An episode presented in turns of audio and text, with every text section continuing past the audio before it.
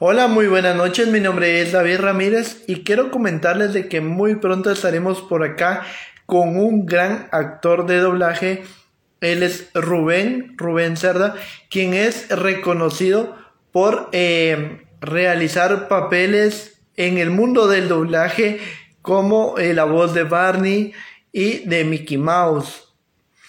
Ha salido en Cero en Conducta eh, ha salido en Alegrijes y Rebujos y ha salido en muchísimas series que nos han marcado a muchos. Ahora eh, te estaré enviando la solicitud, Rubén, para que le des a aceptar y automáticamente aparezcas acá con nosotros.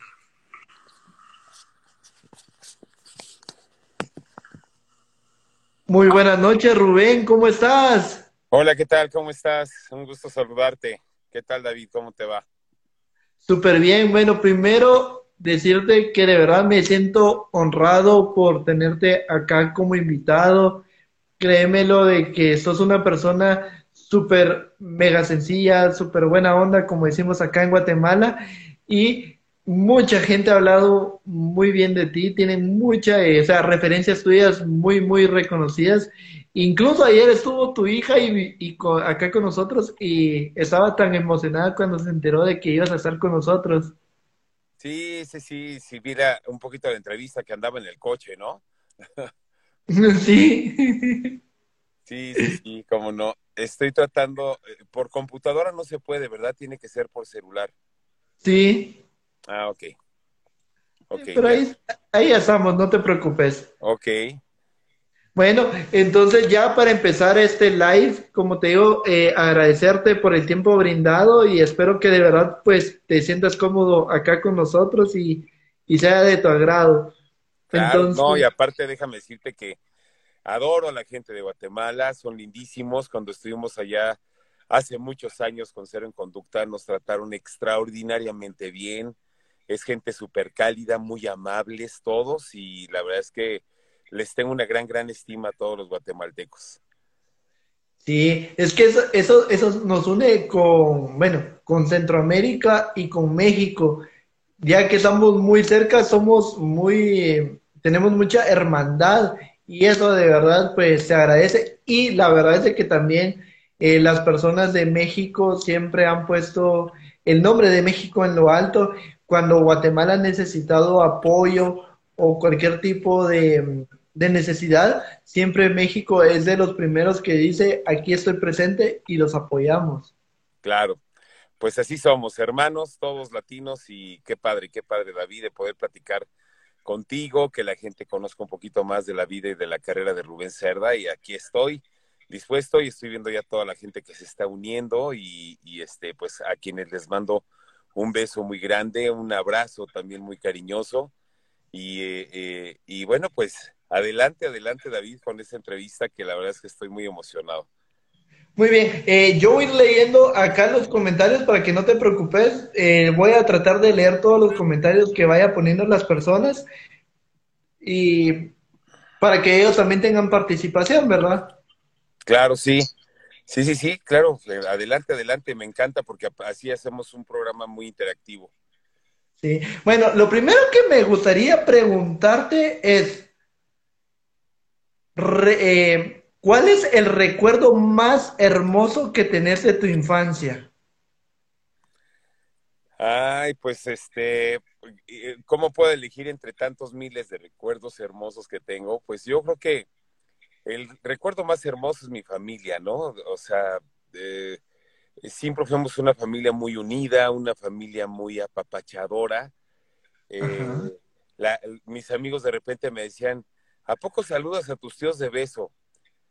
Hombres, mujeres, mis primos, mis hermanos, este, todos nos saludábamos de beso y, eso nos decían, son una familia muy besucona. Y creo yo que, eh, pues era parte de esa integración, o sea, la verdad es que siempre fuimos muy, muy unidos y, y aparte siempre nos expresábamos con mucho cariño, entonces, pues ahorita con la pandemia está más difícil, pero, pero este, sí, somos, eh, creo que mi familia, mi papá, mamá, este, mis hermanos, eh, ya desafortunadamente mi hermano mayor hace dos años falleció, eh, pero, pero los tres que todavía estamos aquí, eh, mi hermano Alejandro, que es dos años más chico que yo, y mi hermana Becky, que yo le llevo 12 años. Eh, ellos, ellos y, mi mamá, que todavía, bendito sea Dios, nos sobrevive todavía, pero siempre hemos sido muy apapachadores y muy cariñosos. Muy bien. ¿Recordás qué jugabas cuando eras niño? Sí, eh, bueno, pues había, había unos muñecos que se llamaban, eran como los hombres de acción, que eran este, soldados y, y vendían mucha ropa para ellos, vendían, había eh, un traje de buzo con escafandra, así tipo de esos antiguos y también pues de hombre rana, digamos que llamamos aquí que ya es un visor, ya no es un casco. Este jugaba yo mucho con eso y desde muy niño, eh, no muy chiquito porque realmente te puedo decir que empezamos como a los, a lo mejor nueve, diez años, con la, afición de los aviones eh, de motor. Primero teníamos avioncitos eh, que comprábamos, eh, eran unos aviones de plástico con motorcito de gasolina y se llamaban aviones de líneas porque los volabas con una con dos hilos que iban a un mando y movías el mando hacia arriba y hacia abajo y eso movía el timón de cola hacia arriba y hacia abajo y así volabas dándoles vueltas. Después de ahí brincamos a los aviones de radiocontrol, eh, que volamos muchos años, luego me retiré una temporada y hace ya casi 14, 13 años que, eh, dos, 13, 12 años que fue cuando se empezaron a poner muy de moda los drones. Entonces, pues, eh, aunque tengo mis aviones y todo, que ya muchos años no vuelo porque hay que ir a una pista para volar, etcétera pues los drones los puedes volar en todos lados, así que me empecé a, volver muy, muy fanático de los drones. Ah, actualmente soy un, piloto certificado y, tengo pues muchos drones, o sea, te vuelve, se vuelve como un vicio. Eh, y bueno, pues hago, hago filmaciones tanto para comerciales como para empresas eh, de bienes raíces o este eh, me encanta, eh, yo la, la, mayor parte del año vivo en, en, Vallarta, en Nuevo Vallarta, que es el estado de Nayarit, que ahora ya le acaban de cambiar el nombre, ya no se llama Nuevo Vallarta, ahora se llama Nuevo Nayarit. Y hay muchos lugares naturales a donde puedo ir a volar los drones, entonces me encanta la naturaleza, aparte yo soy veterinario de carrera, entonces lo que son los animales, la naturaleza, eso me encanta. Entonces tengo la oportunidad ahí para ir a volar y hacer unas tomas espectaculares de las playas, de, los eh, campos, de, eso me encanta. Entonces tengo, tengo, se pueden meter, eh, creo que en Facebook tengo algo, algo de material que he subido de, grabaciones que he hecho con los drones y si tienen un poco de curiosidad se pueden meter y buscar en los videos, ahí van a encontrar algo de, los, de las grabaciones que he hecho. Wow. Bueno, eh, para ir finalizando, conociendo un, un poco de tu pasado, de, o sea, de tu niñez, ¿qué series eran las que veías? Uy, había, había muchísimas series, este, pues mira, había un, no, bueno, lo que pasa es que por edad, yo creo que ustedes no, no, ni siquiera los vieron, había un leoncito blanco que se llamaba Kimba, que me encantaba ese programa, Astro Boy también me encantaba. Había otro que se llamaba Tierra de Gigantes, que era unos eh, eh, astronautas que aterrizaban, se supone que en la Tierra, pero a la hora que se dan cuenta que todo era gigante, entonces era tratar de sobrevivir ahí. Me gustaba un eh, así fantástico como era Ultraman, que era como un extraterrestre con poderes, Ultra Seven, pues los Picapiedra, que seguramente ustedes los ven allá, este, Don Gato y su pandilla, me gustaba mucho el Chavo del Ocho, por supuesto, este, ay, este, pues todas las caricaturas que había en esa época, y depende cómo vas cambiando, eh, vas creciendo, pues ya veía Bonanza, que era un programa que se hacía en Texas, ¿no? En, este, veía yo Combate también, un programa que me fascinaba también, que no me lo podía perder, era, se llamaba Los Tigres Voladores, y precisamente en Estados Unidos, bueno, en inglés se llamaba The Black Ships, y era un, un programa de guerra en donde salía, era un, pues un grupo de pilotos que existió, eh, está basado en hechos de la vida real, los mandaron por ser los peores soldados más desalineados, más desobedientes y no sé qué, los mandaron de castigo, o sea, de varios batallones, juntaron un batallón que los mandaron al frente en una isla en donde estaba comandado por un señor que le decían el Papi Washington, que fue uno de los, eh, eh, de los eh, más temerarios pilotos que hubo en Estados Unidos y que ganaron muchas batallas. Eso era la, cosa, que eran, eran muy, muy desorganizados, muy desobedientes, muy lo que tú quieras y gustes, pero eran unos haces al momento de, la, de, volar y de, de, pelear contra los, los japoneses pero la, cosa es que sacaban unos aviones ahí que se llaman Corsario, que eran mi fascinación. De hecho, tengo varios modelos de ese avión y tuve un avión de radiocontrol, un Corsario F41A, y la verdad es que me encantaban. O sea, eso, todo lo que son aviones y eso me encanta. Bueno, entonces lo que voy a hacer es de que cuando viaje a México, vamos a contratar un avión y así puedo decir, viajé con Rubén. Está perfecto. Y de hecho, fíjate, mi papá, que era ingeniero civil, él hizo varios aeropuertos aquí en la República Mexicana y tenía muchos amigos pilotos y él sacó su licencia de piloto privado. Entonces a veces eh, pedía aviones prestados a sus amigos y entonces íbamos a volar y él me enseñó a volar. Hace muchos años que no vuelo un avión, pero pues tengo todas las, este, eh, pues toda la enseñanza, ¿no? De, poder hacerlo. A lo mejor no puedo aterrizar y despegar, pero volar sí puedo y me encanta aparte, me encanta. Mira, aterrizar, aterrizar no sabemos, pero, pero volar sí. Ni tampoco te recomiendo que, que te vayas conmigo si yo voy a volar, porque te digo que no me acuerdo si aterrizar ni despegar porque hace muchísimos años que no lo hago.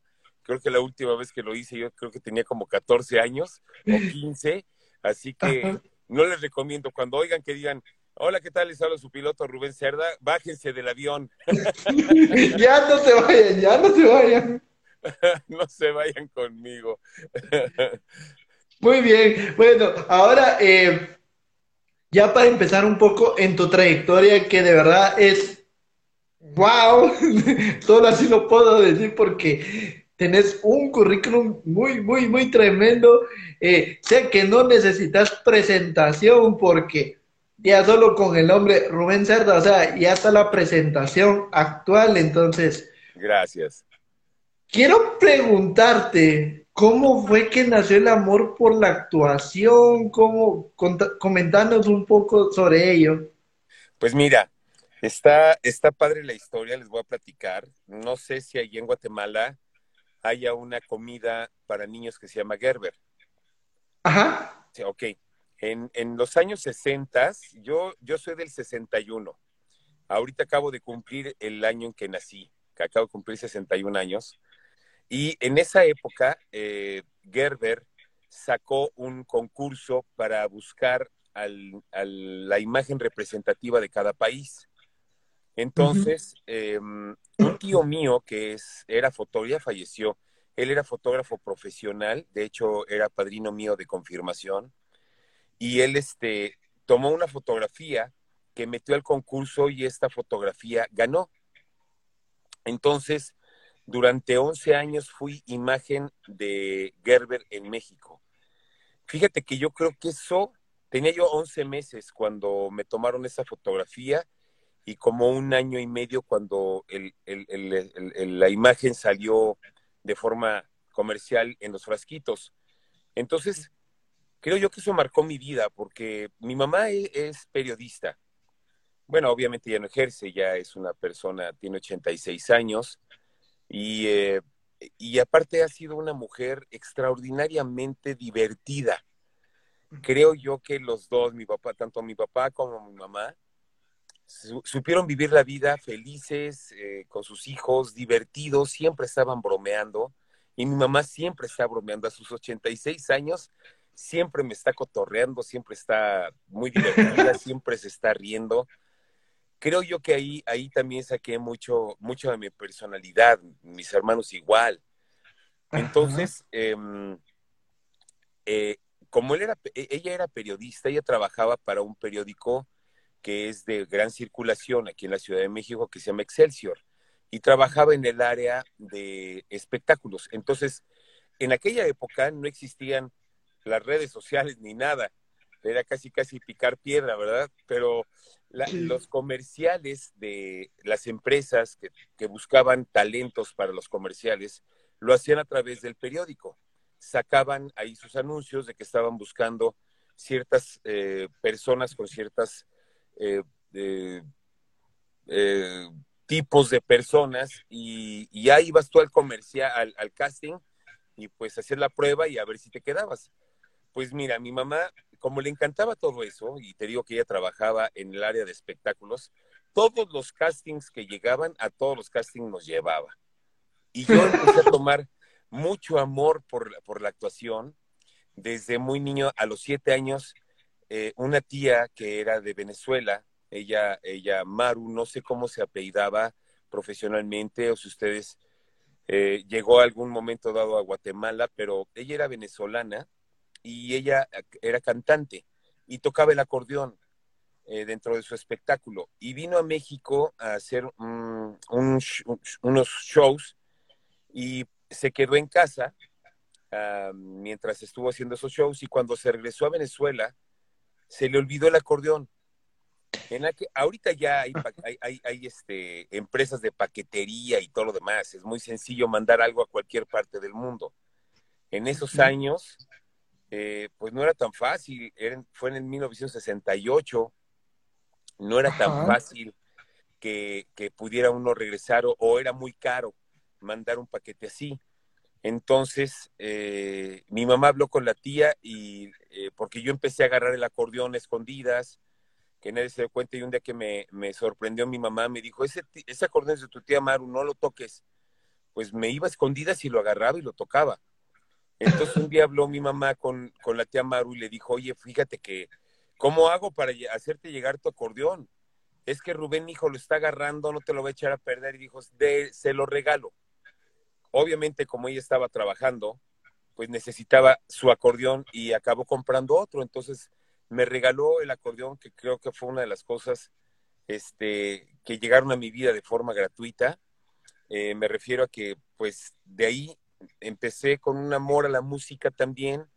Me metí a tomar clases de acordeón, aprendí a tocar el acordeón, aprendí a tocar el piano. Eh, entonces, eh, de hecho, actualmente tenemos un espectáculo navideño muy importante aquí en la República Mexicana, que es Santa Claus el Musical, así se llama, y es un espectáculo musical navideño, en donde muchas de las canciones eh, yo las compuse, son arreglos míos también. Entonces, eh, así fue como fui creciendo eh, en, en esta vida y así fue como fui enamorándome de esta carrera cada vez más cada vez que había un comercial, eh, había, en, cuando yo era niño había unos juguetes que se llamaban Lili, que era para mujer, y Ledi, que eran para hombre, y otra marca que se llamaba Plastimarks, que también hacía juguetes. Los jingles, que es la parte cantada de los comerciales, este, desde, tendría yo, a lo mejor es igual, siete, ocho años, cuando hice los jingles de esos comerciales. Y desde niño empecé a hacer muchos jingles también que, me fueron acercando también al medio del doblaje. Entonces, la verdad es que una cosa fue llevando a otra. Eh, yo estudié, como les dije hace ratito, estudié veterinaria de carrera, yo soy veterinario. Eh, empecé a ejercer la carrera, yo salí en 85 de, de la carrera, 86, salí de la carrera de veterinaria y empecé a ejercer mi carrera durante un año, la estuve ejerciendo, pero la verdad es que ya mis llamados, tanto de doblaje como para hacer este, música, cosas así, e, eran, eran muy, muy, muy continuos. Entonces yo estaba asociado con otro médico que yo conocí compañero de la Facultad de Veterinaria, y me dice, oye Rubén, este, necesito mañana, tengo una cirugía. Híjole, es que mañana tengo un comercial y tengo que hacer un jingle y tengo que hacer doblaje. Oye, por esto que me ayudes, o sea, pues sí, pero tengo que hacer esto. Me empecé a dar cuenta que, pues mi vida era esto, ¿no? O sea, aunque yo estaba enamorado de la carrera y sigo enamorado de la carrera, créemelo, al final de cuentas, eh, una cosa llevó a otra, también ganaba más haciendo doblaje y haciendo este, comerciales y haciendo todo esto de forma artística que, lo que ganábamos en, el, en, la, en, el, en la clínica, porque pues era una clínica chiquita, nos dedicábamos a atender animalitos eh, de casa, perros, gatos, algunos eh, mascotas como ratoncitos, hámsters, cosas así, pero realmente eh, no nos llegaba demasiado trabajo y acá yo tenía mucho trabajo. Tomé la decisión de plano de venderle mi parte a, este doctor y me llevé mi consultorio a mi casa. Ahí estuve atendiendo unos, no sé cuánto tiempo, a mis vecinos y eso, puse anuncios eh, para que la gente los viera.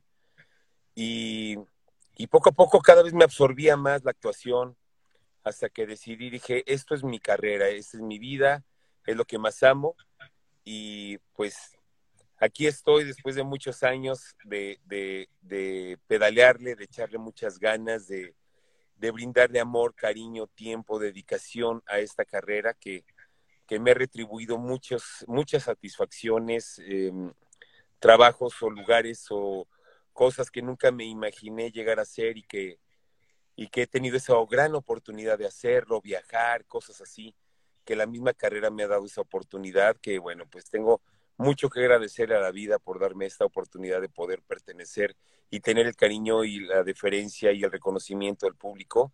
Eso es algo que no puedo pagar con nada. La verdad es que eh, uno no busca esta, esta fama, no buscas ser famoso. Creo que la persona que busca ser famoso se equivocó de carrera. No debe de estar en esto, búsquese otra cosa, pero esta carrera hay que dedicarle tiempo, hay que dedicarle amor, hay que dedicarle estudio, mucho estudio. Em, y, el, la, fama o el reconocimiento vienen por, añadidura. Cuando vas en la calle de repente, ah, mira, ahí va fulano de tal.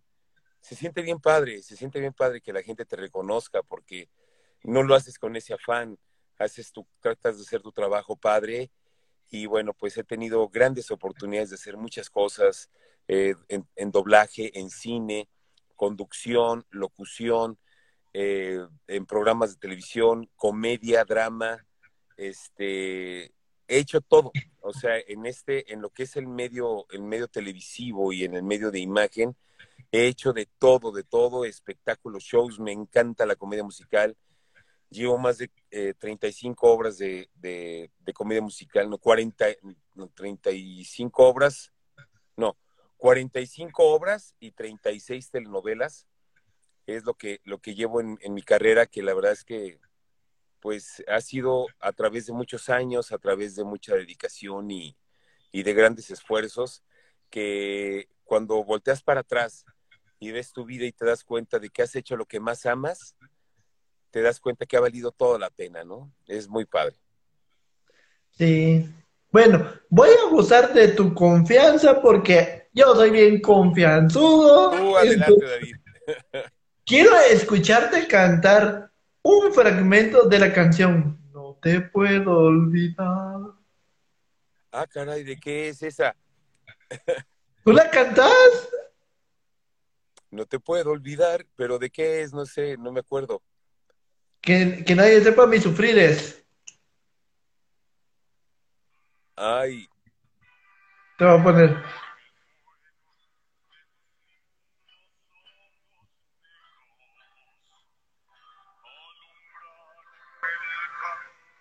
De otro amor.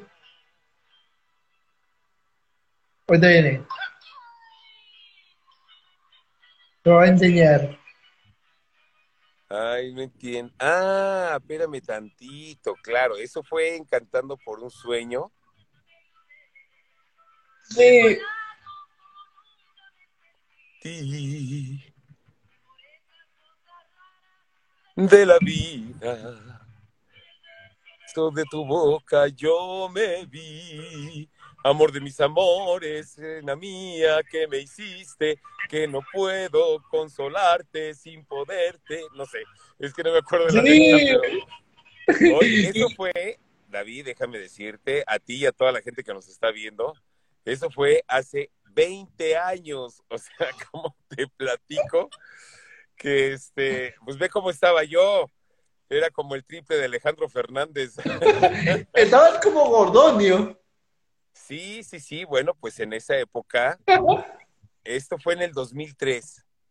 Fue en el 2003, fue hace 18 años y este, eh, en esa época, pues era, era, estábamos todavía en cero en conducta. Cero en conducta duró siete años y de hecho terminó el 2003 Cero en Conducta, empezó, empezó en el, en el 98, 97, 97, 96, y duró siete años, duramos siete años en, al aire.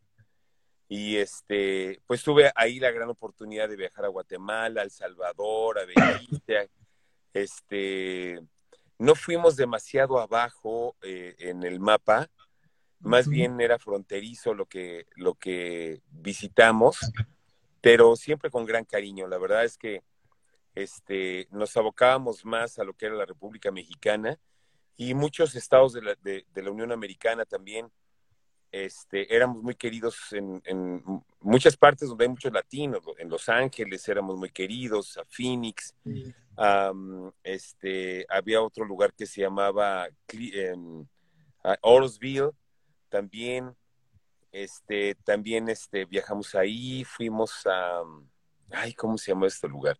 Fuimos a muchas partes de la Unión Americana y, y la verdad es que siempre nos recibían con mucho cariño todos los, los, este, eh, los, los mexicanos y, y, bueno, latinos realmente de Estados Unidos, porque pues Cero en Conducta lo veían en todas partes, entonces era muy padre. Ahora hace poco, hace dos años, eh, bueno, hace más, pero estuve haciendo unos comerciales en Argentina para Coca-Cola. Soy imagen de Coca-Cola en Navidad. Entonces, eh, estuve haciendo unos comerciales ahí en Argentina y era muy padre ir que, pues nos íbamos 15 días a, Argentina a grabar estos comerciales y bueno, pues teníamos alguna oportunidad para ir a, a visitar, este, como le dicen ellos, capital y entonces conocer pues la Plaza Rosada, la Casa Rosada, cosas así, la tumba de Evita, Evita, este, y a la tumba de, de, Perón, a visitar, no sé, las partes ahí son, hay unos lugares hermosos ahí, y este, y, e ir en la calle y de repente que te reconozcan, híjole, estás tan lejos de tu país y que la gente te reconozca es bien padre, muy bonito, la verdad, muy satisfactorio y, la gente siempre con mucho cariño, que es lo que más me gusta. Yo creo que Rubén Cerda ha hecho una carrera de amigos, una carrera de, de, dedicación, una carrera...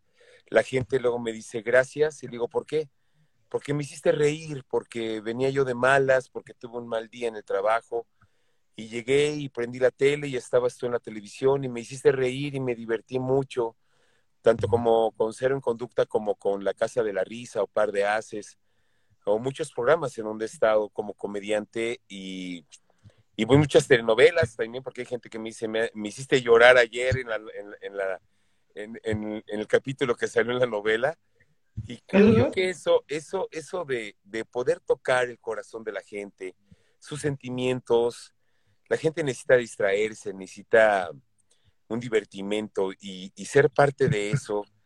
Como les digo, yo me meto a tu cama y, este, y estoy con ustedes todas las noches en Cero en Conducta los viernes, ¿no? Este, muchas veces cenando con ustedes o ya acostados en la cama.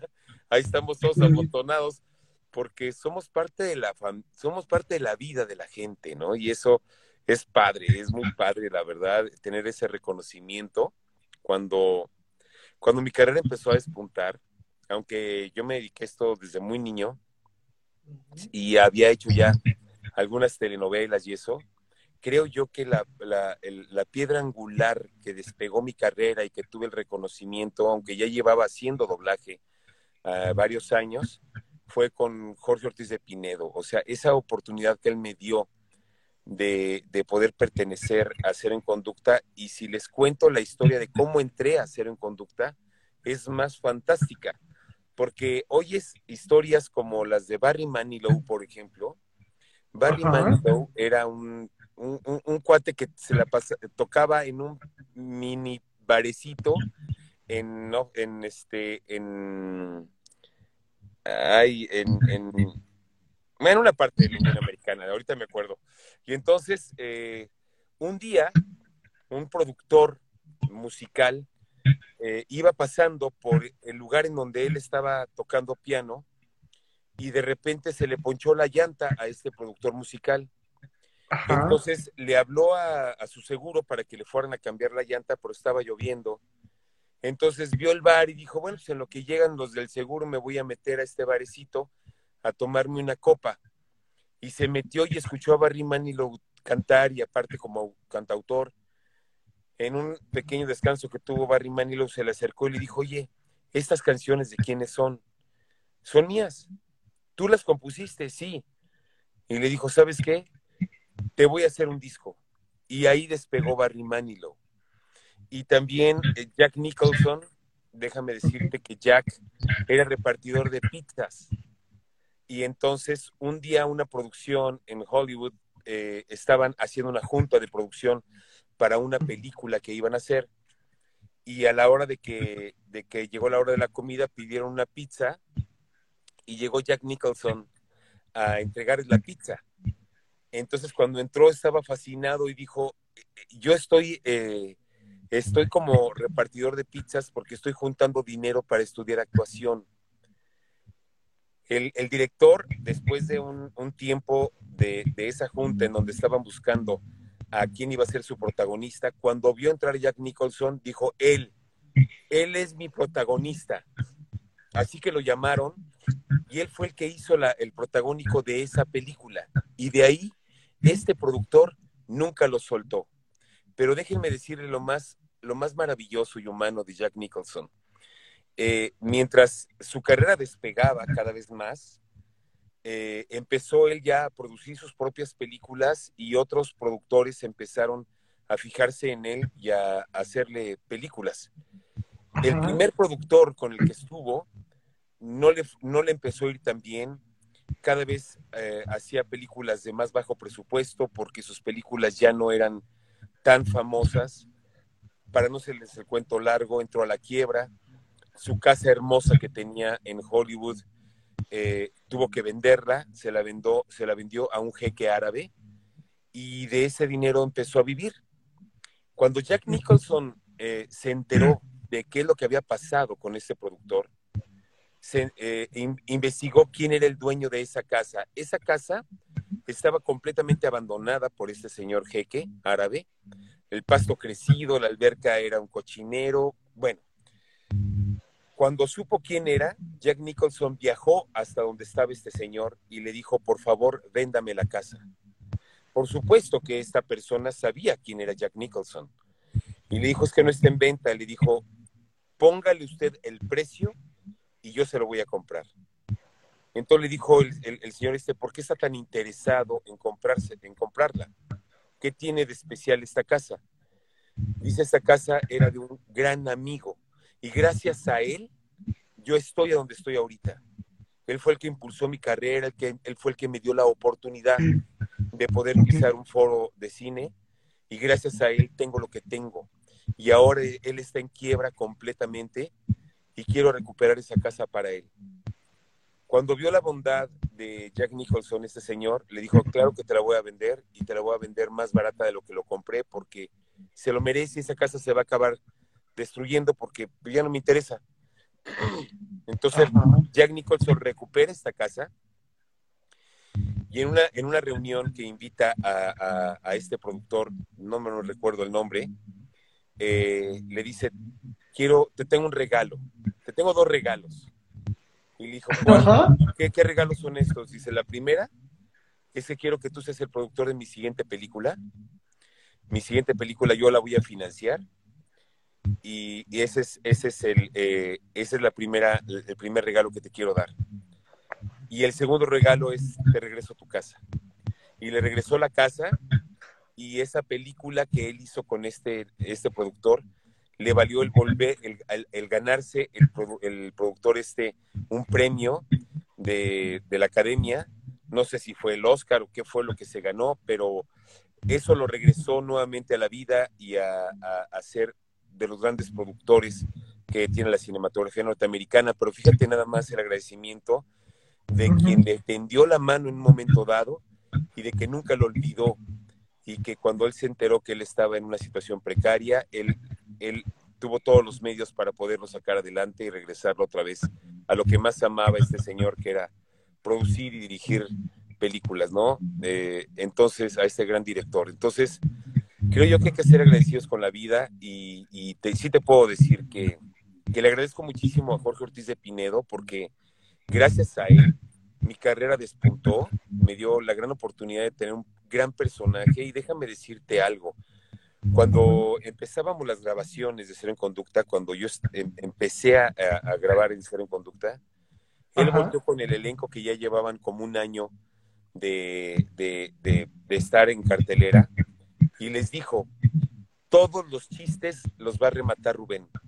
Necesitamos posicionar a Rubén para que la gente sepa quién es Gordonio. Si no logramos en un mes que él se posicione, no lo vamos a lograr nunca. Así que durante todo este mes, Rubén remata los chistes. Y bien me queda claro que él sabía cómo repartir el pastel. Aunque él era la estrella, el, protagónico de Cero en Conducta, a todos nos hizo estrellas, a todos nos dio esa oportunidad. Y gracias a él, mi carrera despuntó. Después me, llamó para hacer par de haces con Luis de Alba y con Alejandro este, eh, Suárez.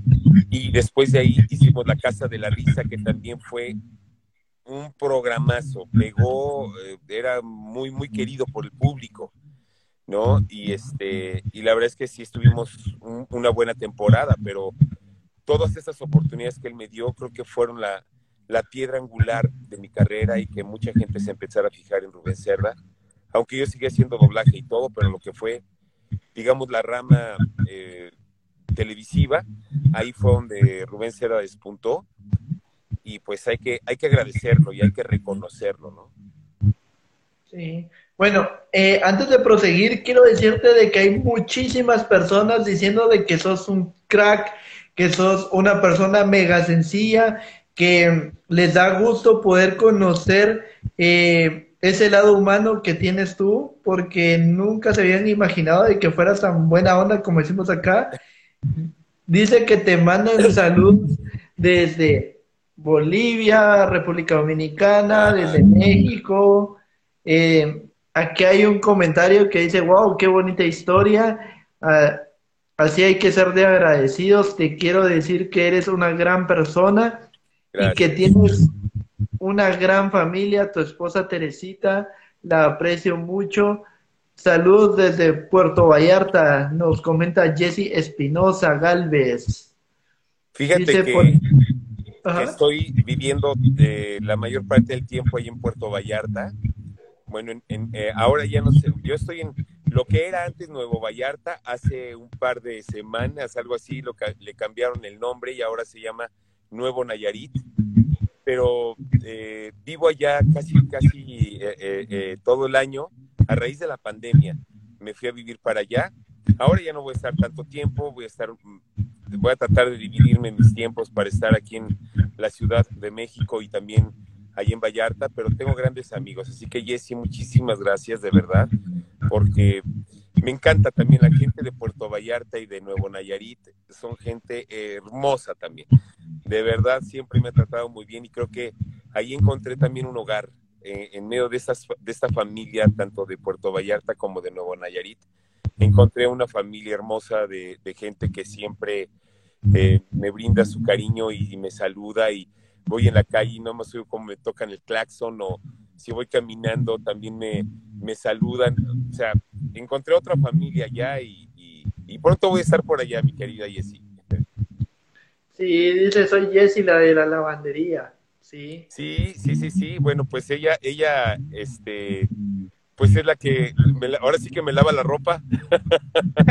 ah, o sea que yo también le puedo llevar mi ropa. También se la puedes llevar. Entonces, este, pues un saludo de verdad, Jessie. Gracias por ver el programa. Muy bien. Bueno, vamos a hacer una pausa para mandarle unos saludos que nos están pidiendo por acá tus fans. Claro. Y vamos a proseguir. Dice por acá, ¿puedes enviar un saludo de Kronk para Franco? Ah, claro, eh, Franco, te mando un saludo y que la pases mal. Digo, no, que la pases, que la, ¿cómo, se dice? Ah, que la, ah, que la pases bien. sí, eso, ah, sí, que la pases bien. Saludos. Dice, ¿puedes enviar un saludo de feliz cumpleaños para Neo con la voz de Mickey Mouse? Ah, por supuesto, Neo. Muchas felicidades. Espero que le estés pasando maravilloso en compañía de toda la familia. Un beso muy grande y hasta pronto. Adiós. Dice Ángel, ¿me podría saludar, eh, saludar como Kronk? Quiero ordenar unas empanadas de pollo. Ah, sí, mis empanadas de pollo. sí, claro. Eh, y, y, también un tecito o también un cafecito. saludos. Dice, ¿puedes enviar un saludo de, de Kronk para Eder? Eder, ¿cómo estás? espero que estés bien. Y aquí compartiendo con Isma eh, unas palomitas que saben a rayos. no es cierto, Eder. Te mando un saludo y con mucho cariño, tu amigo Kronk.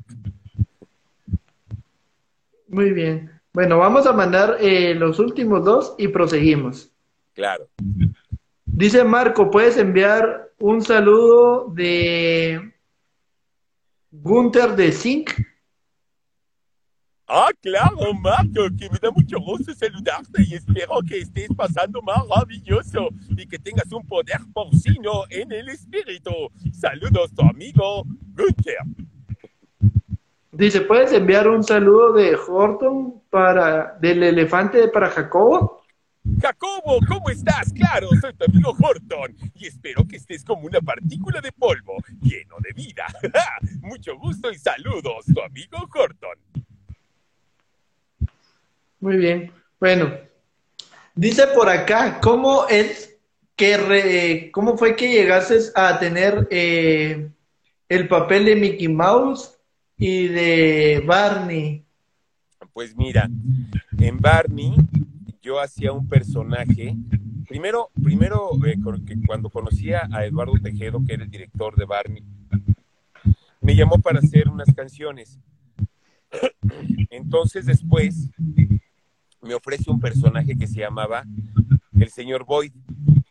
El señor Boyd era un personaje que representaba todos los oficios cuando salía un jardinero, era el señor Boyd.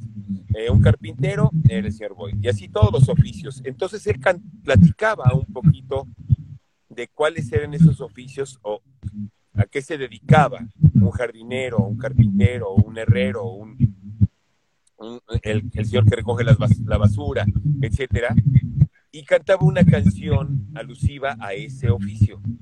Entonces yo, yo grababa, eventualmente cuando salía el señor Boyd, pues me llamaban para hacer esto, ¿no? Y entonces eh, José Carlos Moreno fue la primera voz de Barney. Él la hizo durante eh, prácticamente dos años. Pero eh, resulta que él fue la primera voz de, Big Brother en México. Entonces empezó a, trabajar ahí y de repente se le empezaban a encimar los llamados tanto de Big Brother como los llamados del doblaje. Entonces, en una ocasión en donde les, urgía sacar uno de los capítulos de Barney, eh, por algún motivo José Carlos Moreno no pudo llegar. Lo retuvieron en, Televisa, eh, en este programa de Big Brother, y no pudo llegar. Entonces, Eduardo Tejedo me dice, oye Rubén, ¿tú crees que te salga la voz de Barney? Aquí en México hubo un comediante muy famoso que se llamaba, bueno, eran dos, que hacían una mancuerna que eran Viruta y Capulina. Entonces, eh, Capulina cuando se reía, hacía así, ¿no? Se reía muy chistoso. Entonces, a mí me salía esa risita, entonces le dije, pues yo creo que sí me puede salir la voz de Barney. Y me dice, es que tengo que sacar esto urgentemente. A ver, entonces me puso un cassette, me puso la voz, todo, y la pude imitar perfectamente bien y me dijo, tú la vas a hacer. Yo no puedo esperar a José Carlos porque no sé si llega o no llega por sus llamados. Y entonces él era eh, hijo de un comediante muy querido aquí en México que se llamaba Morenito López. El chiste es que José Carlos Moreno eh, le dijeron que ya no iba a ser la voz de Barney. Mira, curiosamente José Carlos, aparte de que era un gran actor de doblaje, era un gran director de doblaje. Él vivía en una ciudad muy cercana a la, a la Ciudad de México que se llama Cuernavaca. Cuernavaca está a 45 minutos de la Ciudad de México. Entonces, como salía muy, muy, muy cansado a veces de las grabaciones, normalmente él no se traía su auto para no tener un eh, pues peligro en la carretera y eso. Prefería mejor agarrar un, bus o un camión y regresarse a Cuernavaca en este, en ese transporte. Y desafortunadamente, regresando a, a Cuernavaca, el chofer se durmió y el, y el, camión se fue a un barranco y murieron 21 personas y dentro de esas 21 personas falleció José Carlos Moreno.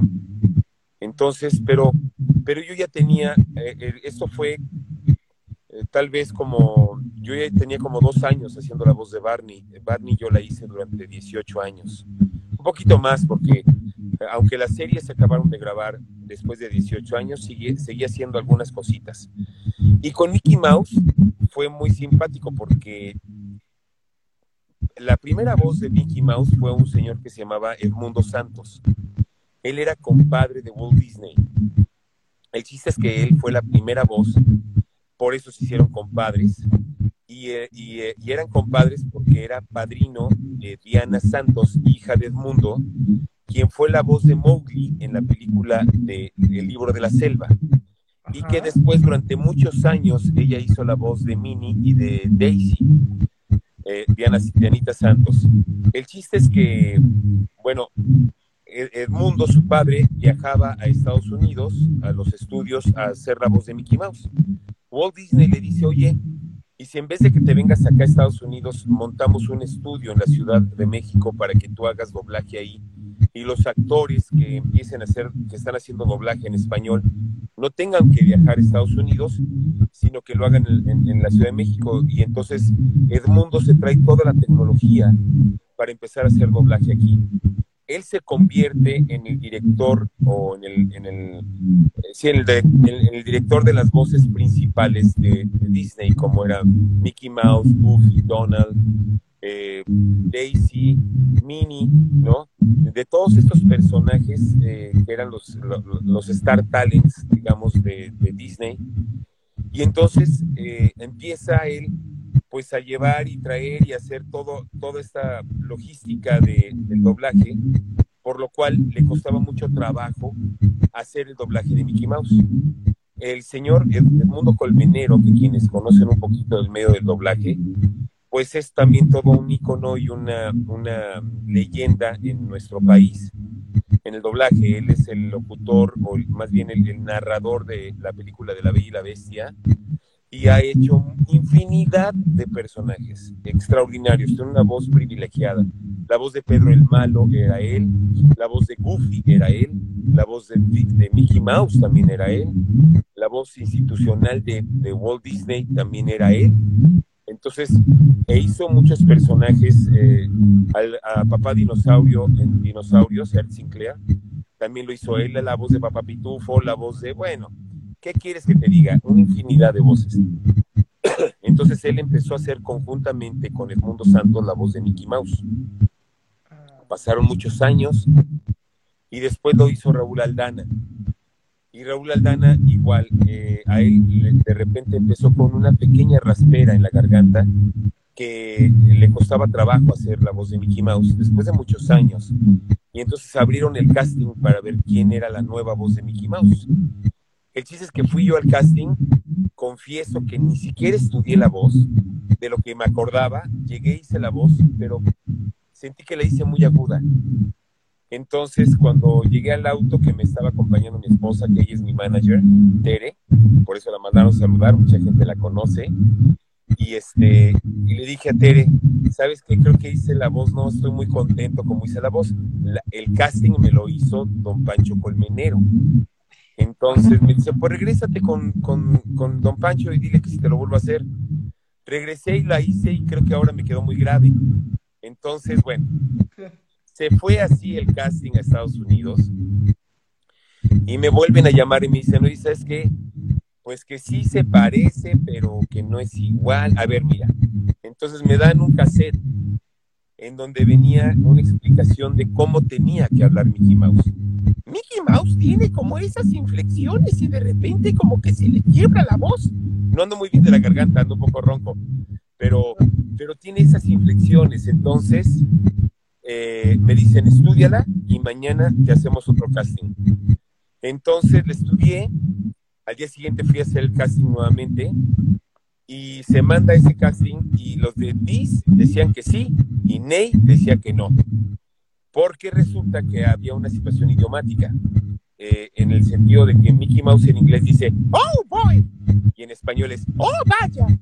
Entonces decían, como lo oían en español y no se parecía al inglés, entonces pues como que sí, como que no. Entonces en esa ocasión me hizo eh, el, casting, me lo hizo eh, Eduardo Yacardi, que fue una persona que tuvo uno de los mejores estudios aquí en, nuestro país y que en, en, su estudio se grabó toda la saga de Star Wars y muchas películas muy icónicas. Él me estaba dirigiendo y me dice, oye Rubén, y si lo haces en inglés, porque traen esa pachanga de que eh, sí se parece, pero no se parece, pero es una situación de idioma. Le dije, pues órale va. Entonces hice el, mi casting en inglés, se mandó a, a, Disney y dijeron, a ver, te equivocaste, me mandaste lo que te mandé, quiero la voz de Rubén Cerda. Dijeron, esta es la voz de Rubén Cerda.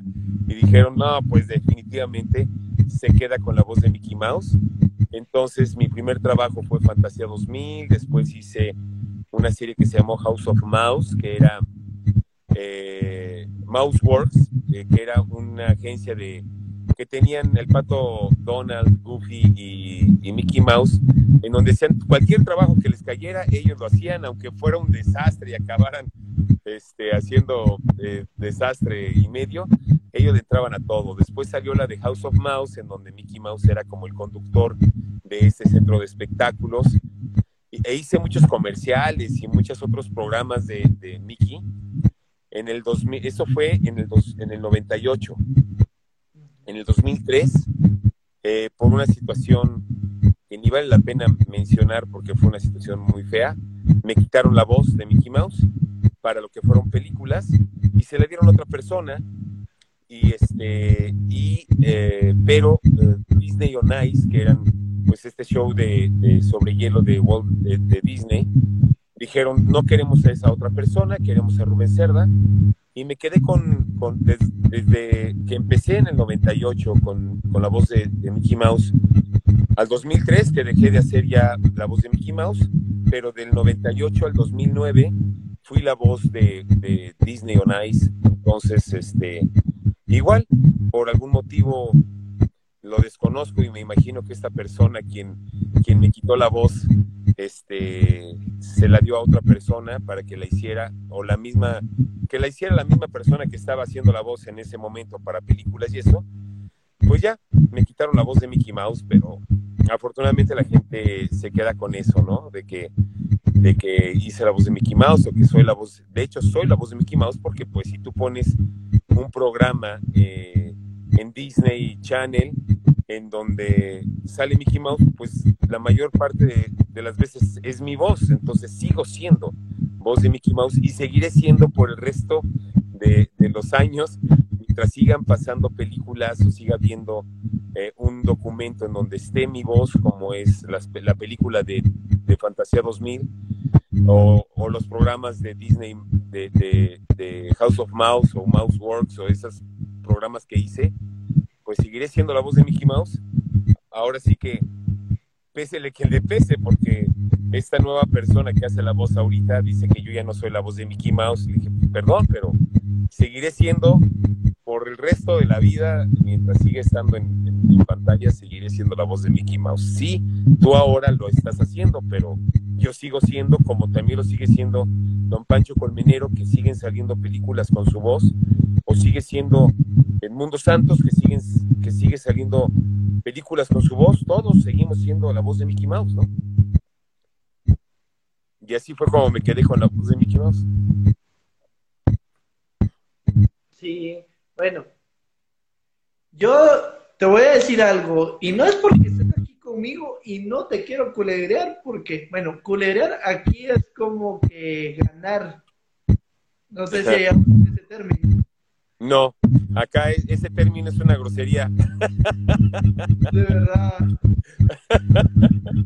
Sí, sí, sí. Culerear aquí es como, como ser una mala persona. O sea, si alguien le dicen eres un culero, digo, yo sé que estoy entre mucha gente que son guatemaltecos, pero decir eso, esa palabra, es como decir eres un aprovechado, eres una persona mala, eres un mal amigo, ¿por qué me hiciste eso? Así, eso quiere decir. Pero no te preocupes. Este, a ver, no me quieres fulerear, pero luego. pero, ¿sabes qué te puedo decir? Para, bueno, a, así como eh, decían en los comentarios, muchos crecieron con tu voz y las personas que estamos, eh, que tenemos grabado acá en el oído, tu voz siempre va a ser Mickey Mouse, Rubén Serra. Ay, qué lindo, muchas gracias, David. Muchas, muchas gracias. Y te puedo decir, o sea, van a venir muchos, porque lamentablemente todos tenemos que partir de este mundo y van a venir nuevas personas haciendo la voz, pero como dijiste, o sea, el primero que lo hizo es la voz de Mickey Mouse. La segunda que lo hizo es la voz de Mickey Mouse. La tercera es la voz de Mickey Mouse. Y si viene cuatro o cinco, van a ser siempre la voz de Mickey Mouse. Pero yo te digo, yo me quedo con tu voz. Ay, muchas gracias. Con la que yo también crecí. Claro, sí, yo creo que eso tiene mucho que ver cómo, con quiénes creces. Ayer estuve, eh, nos invitaron a cenar unos amigos y bueno, pues la novia de uno de esos amigos me dice, es que yo crecí contigo con Barney. Le dije, ya me hiciste sentir viejo porque bueno, esta chica tiene 35 años y me dice que creció con mi voz. Digo, qué barbaridad. O sea, hay mucha gente y, bueno, también me ha pasado mucho con Santa Claus, ¿no? O sea, mucha gente dice, es que yo crecí, o sea, con este Santa Claus es con el que yo me imaginaba de niño y, crecí con tu voz y con tu imagen y, y eso también me da mucho gusto, ¿no? Este digo que es parte del cariño de la gente y del reconocimiento de, del trabajo que hace uno con todo amor y cariño y, y, pero se siente muy padre, la verdad. Sí, bueno, vamos a mandar los últimos saludos y vamos a empezar a finalizar ya el live porque tenés que ir a descansar, porque ya es muy noche para, bueno, para ti. Pues no, porque creo que eh, hoy en la tarde me metí a ver cuál era la diferencia de horario entre Guatemala y México. Y tenemos el mismo horario. Aquí son las 10 con 8 minutos, igual que allá en Guatemala, así tenemos el mismo horario.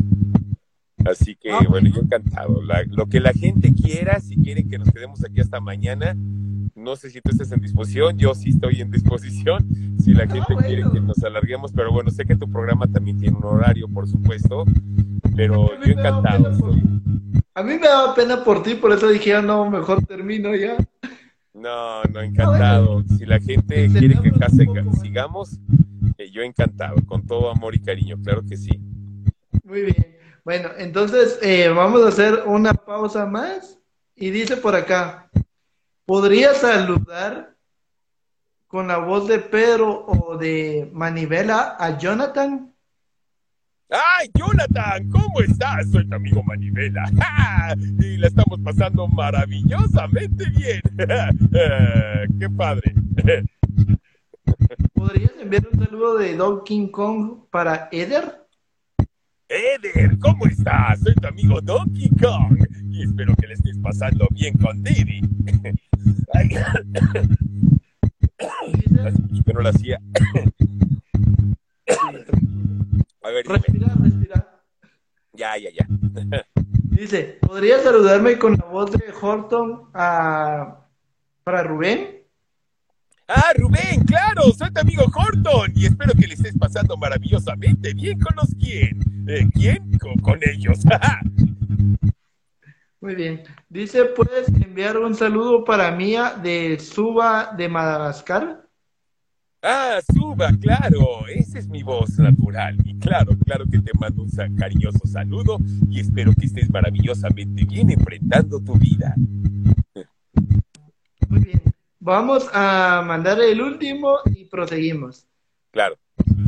Dice, ¿puedes enviar un saludo de Mickey Mouse para Gisela y Franco? ¡Ay, Giselle, Franco! ¡Claro que sí! Les mando un cariñoso saludo y espero que se la estén pasando maravillosamente bien. Muy bien. Ahora, em, antes de proseguir, quiero eh, hacerte una pregunta, porque, claro, tú sabes más de esto que yo, porque yo no sé nada. Entonces, eh, quiero que me pudieras, quiero que me comentes eh, sobre los saludos que se pueden adquirir en Bifam. Ah, pues mira, sí, es una plataforma en donde la gente se puede meter en Bifan. Eh, hay varias plataformas en donde estoy, eh, en donde puedes, si tienen alguna alguna festividad, a lo mejor cumpleaños de alguien y quieren hacerle un regalo original, se pueden meter ahí. Somos muchos actores, tanto actores conocidos eh, eh, por telenovelas y cosas así. Eh, digo, yo, yo me manejo como en muchos mundos, ¿no? También en telenovelas, en cosas así, pero también en doblaje. Y hay una lista también de compañeros actores de doblaje eh, en donde ustedes pueden pedirles un saludo con la voz. Yo nor- eh, normalmente es, con imagen y yo normalmente lo que hago es pues tratar de hacer un video padre con el personaje y, con la voz eh, mandando saludos. Entonces se pueden meter a, a, y este y pues ver cuál es el catálogo de actores que hay y pues con la voz que ustedes quieran o con algún actor este reconocido pueden pedirles un saludo. El precio es muy económico realmente, es un regalo que pueden quedar ustedes muy bien y eh, un regalo diferente, un regalo este padre que pues a algún artista les mande un saludo con su nombre van a, a pararse el cuello, como decimos aquí en México, siéndose muy importantes y dando un regalo muy, muy original. Así que pues métanse a Bifan y, y ahí lo pueden hacer. Muy bien. Bueno, ahora quiero preguntarte, ¿tú eres alebrije o rebujo? Ah, yo soy, no, yo, yo soy alegrije, por supuesto. No puedo ser rebujo. Yo también soy alebrije. Sí, es un término, es un término que fíjate chistoso porque realmente eh, las figuras son alebrijes, ¿no? Y acá eh, la película se llamaba Alegrijes, de alegres o rebujos que eran los enojones, ¿no? Entonces, este eh, fue una telenovela muy padre, la verdad, porque conocí gente muy linda en esa telenovela. De hecho, eh, que salía eh, de mi hijo, que en la película, en, la, en la serie eh, le decían el chuletón a este personaje que salía de mi hijo. Él se llama Antonio y Antonio sigue siendo nuestro amigo, eh, pues seguirá siendo mi hijo de toda la vida, ¿no? Eh, ya, se casó, pues ahí sale de niño, pero ya se casó, ya, ya creo que va a ser papá, así que imagínense nada más hace cuántos años que fue Alegrijes y Rebujos, pero fue una época muy bonita también. Sí. ¿Qué es lo, lo mejor que te ha dejado eh, el mundo de la actuación? Pues yo creo que, como te platicaba hace rato, muchas satisfacciones, eh, muchos amigos muy entrañables. Soy una persona que valoro mucho la amistad. Soy un amigo fiel, eh, soy un amigo entregado, eh, soy un amigo que, ah, procuro a mis amigos, les hablo por teléfono, les mando un mensajito. Creo que el- la parte más importante de una amistad es el mantenimiento, ¿no? a veces por cuestiones de trabajo uno, uno se aleja un poco de los amigos, pero no por falta de cariño, sino por falta de tiempo a veces. Sin embargo, creo yo que eh, antes era muy difícil en, la comunicación porque, bueno, pues para poder hablar a un amigo había que casi, casi, para, si andabas en la calle, pararte en una esquina y bajarte a buscar un teléfono público para poder hablar. Ahora ya llevas el teléfono para todos lados, entonces creo que mandar un mensajito, mantener ese contacto, el mandarle un, un amigo, me acordé hoy de ti y quiero decirte que te quiero. Ese es el mantenimiento, ¿no? No tiene que ser diario, pero que sepan esos amigos que los tienes en tu corazón y que, y que, y que los procuras, creo que es la parte importante y eso es lo que esta carrera me ha dejado. Me ha dejado grandes amigos, eh, así como he conocido a los productores de las telenovelas como Carla Estrada, como Pedro Damián, como Nicandro Díaz, como Juan Osorio, como, porque he trabajado con prácticamente todos los productores, eh, Mapat, este, Rocío, de ah, ay, se me fue su nombre. Pero bueno, he trabajado prácticamente con todos los, las, eh, Rocío Campo, eh, he trabajado con casi todos los productores y productoras de Televisa. Te puedo decir que no, no me llevé de ahí al señor jefe, ¿no? Sino me llevé de ahí a grandes seres humanos, amigos que se han convertido amigos de toda la vida, en donde, claro, o sea, pues era el señor productor, pero me encuentro a Nicandro, me encuentro a Mapato, me encuentro... Carla Estrada es una, una mujer extraordinaria y te puedo decir, cuento con, con su amistad muy fuerte, ¿no? O sea, desde hace muchos años somos grandes, grandes amigos. Yo la primera telenovela que hice con ella, que ahorita está al aire aquí en en la República Mexicana, que fue Alborada, fue la primera oportunidad que me dio y tuvimos un gran acercamiento. Después me llamó para hacer otras telenovelas, pero actualmente es una gran, gran amiga que este próximo 12 de marzo es su cumpleaños y que desde hace muchos años vamos a su cumpleaños y luego nos juntamos a comer. Entonces, eh, pues eso fue lo que encontré, no nada más a la gran productora que es Carla Estrada y, y sin minimizar, por supuesto, a ninguno de los que acabo de mencionar, a los, que omití también, pero, pero sí te puedo decir que, encontré grandes seres humanos eh, que, me, brindaron no nada más la oportunidad de tener trabajo y de poder mantener a mi familia con ese trabajo que hice, sino encontrarme con seres humanos maravillosos que, me tendieron la mano, que me ayudaron, que, que siempre, en ese momento y ahora, puedo contar con, ellos porque son grandes amigos, así que eso es lo que creo que la carrera más me dejó. Satisfacciones, como te dije, de viajes, de hacer cosas que nunca me imaginé poder hacer.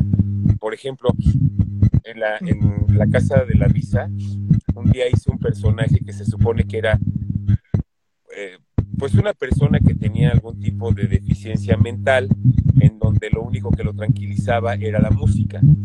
Entonces, eh, la persona que me cuidaba, que era un sobrino, que lo hacía Pepe Suárez, tenía que ir al banco. Entonces le dice, no es cierto, era, ¿quién, me cuidaba? Luis, Luis, Luis Arcaraz era el que me cuidaba. Necesitaba ir al banco. Entonces le dice a Pepe Suárez, dice que era vecino, le dice, oye, tengo que ir al banco, ¿puedes cuidar a mi tío? Y dice, oye, pero luego veo que se pone muy agresivo. Si le pones música, no pasa nada. Él es muy tranquilo, le gusta escuchar música. Entonces le dice Pepe Suárez, pues le va, vete al banco corriendo. Y en cuanto se va, se va la luz. Entonces el tío se vuelve loco y despedaza el departamento agarraba las sillas y las estrellaba contra la mesa, rompí este, figuras, rompí cuadros, rompí, me dijeron, todo lo que está en el foro, en, el set, lo puede romper. Por supuesto que eso nunca me imaginé jamás hacerlo, ¿no? O sea, estaría yo loco, pero bueno, ahí sí estaba yo loco y pude desbaratar todo, me pude dar ese gusto. Y me acuerdo cuando dijeron corte, no podía ni respirar, estaba yo de todo lo que rompí. Y este, pero pues son esas cosas que nunca te imaginas que vas a hacer y, eh, y que de repente te salen esas oportunidades. Mapat, la última telenovela, más bien, la, la, telenovela que, que, hice con ella, la, la, última que hice con ella, me dio un personaje hermoso también, que pues nunca me imaginé hacer ese personaje tan importante, ¿no? Creo que la carrera me llevó a, a, que la gente me reconociera para poderme dar este personaje, pero creo yo que también fue una, una gran oportunidad y que se lo agradezco también a cada, a, cada uno de los productores que me dieron la oportunidad de trabajar con ellos y que me, me han dado la oportunidad de trabajar. Tengo mucho que agradecerles. Gracias a ellos, mi, mi familia tiene un pan en la mesa para poder comer y, y, pues, ¿cómo no voy a agradecer esa gran oportunidad? Mucha gente me dice, pues sí, pero por le servías si no, no te hubieran llamado. Sí, pero hay muchos que les pueden llegar a servir en vez de a Rubén y a mí me llamaron, así que siempre, siempre he sido muy agresivo con la vida, de verdad, que las oportunidades que me dan. Si pudieras retroceder el tiempo muchos, muchos años atrás, alrededor de 30, no, de 30 a 35, bueno, tenés 61, si pudieras retroceder el tiempo a 50 años atrás, ¿qué le aconsejarías a Rubén cuando era niño para que hiciera o no hiciera en ese tiempo? Bueno. Ay, pues mira, yo creo que la vida te va, te va abriendo caminos, ¿no? Hay oportunidades que se te presentan donde encuentras una Y y dices, híjole, ¿para dónde camino? ¿Me voy a la izquierda o a la derecha? ¿Cuál será la mejor opción? Este, creo que he sido, he tenido buena intuición. Creo que he elegido bien si bien te puedo decir que a lo mejor hay cosas que me quedé con muchas ganas de hacer, me moría de ganas por aventarme en paracaídas. y este y tuve dos oportunidades de hacerlo. Pero también tienes que ser coherente con tu vida. No tenía yo 20 años. Tenía yo 50 cuando, cuando dije me voy a aventar en paracaídas y tuve la oportunidad de hacerlo pero también pensé, eh, siempre he sido una, una persona muy fuerte. A pesar de que tengo 61 años, cargo, brinco, me subo en las escaleras, o sea, como si tuviera 15. No me, nunca me he limitado. Me gusta correr, me gusta nadar, me gusta hacer mucho ejercicio. Entonces, una persona fuerte.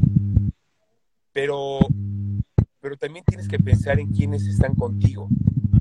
No puedes ser tan egoísta de decir, pues voy a hacer esto qué pasa si sucede algo? ¿No? Uno no está ajeno a un accidente y como dicen, si no lo buscas, no lo encuentras. Pero, pero puedo ir a algún lugar en donde, en donde hay saltos en paracaídas y me dicen, no, no, no, es que, o sea, el porcentaje de un accidente aquí es del 0.01%. Ah, o sea, ya tuviste un accidente. Pues sí, ya hubo un accidente y yo puedo ser el segundo, ¿no? creo yo que eso, eso, eso me hizo mucho recapacitar. El decir, tengo mi esposa, tengo mis hijos, ¿qué pasa si me sucede algo? ¿Qué pasa, Dios no lo quiera, de verdad? Eh, me accidento y, y pierdo la vida. ¿Vale la pena esa experiencia, vivir esa experiencia y, y, por otro lado tener el riesgo de que, de que se destruya una familia por un capricho, por un gusto. Mira que si fuera algo, algo que realmente fuera muy necesario, pues te arriesgas a hacerlo, ¿no? Pero si no es necesario, pues eh, mejor le dices a la vida, gracias por lo que me has dado, me quedaré con ganas de hacer eso y este que puedo hacer muchas otras cosas esto no me quita ni la vida ni tampoco eh, la ilusión por hacer muchas otras también que he podido hacer. Y mejor lo dejo pasar y disfruto de, ver a la gente aventándose en paracaídas. Pero sí, sí creo yo que hay, hay cosas que, que tienes que valorar y no arriesgarte para no poner en peligro ni, ni tu integridad ni la felicidad de quienes te rodean. Cuando tú estás bien, los demás están bien. Pero sí, o sea, yo no puedo decir, ah, pues mira, si me caigo y me mato, pues ya, ¿no? Ya, por lo menos ya viví la experiencia y, ajá, Pero hay gente que depende de ti, hay gente, no puede ser tan egoísta de decir, voy a hacer esto porque tengo ganas de hacerlo, este, porque igual eh, una de las cosas que tenía muchas ganas de hacer es bucear. Y aprendí a bucear y digo, nunca me certifiqué, pero, pero sé bucear. Eh, volar, también sé volar. De cuando yo estaba joven, tendría unos 20 años, tuve un, papalote, un, un hand slider de, los, de las alas delta, digamos, que les llaman. Y tuve uno junto con mis hermanos y nos aventamos de los cerros y, nos arriesgamos y volábamos y esa sensación es espectacular. Pero tenía yo 20 años, no tenía hijos, no estaba yo comprometido. Digo, tenía novia, pero bueno, o sea, volé muchas, muchas veces y hasta que el maestro que teníamos se juntaban muchos de los, de los que llevaban muchos años volando en una montaña y desde ahí hay un, hay una, un lugar paradisiaco que se llama Valle de Bravo, que es un lago hermoso. Y ahí se avienta mucha gente en papalote, en, en, parapente también. El chiste es que para no hacerles el cuento largo, cerca de la Ciudad de México, este lugar de Valle de Bravo está aproximadamente a dos horas y media más o menos en carretera.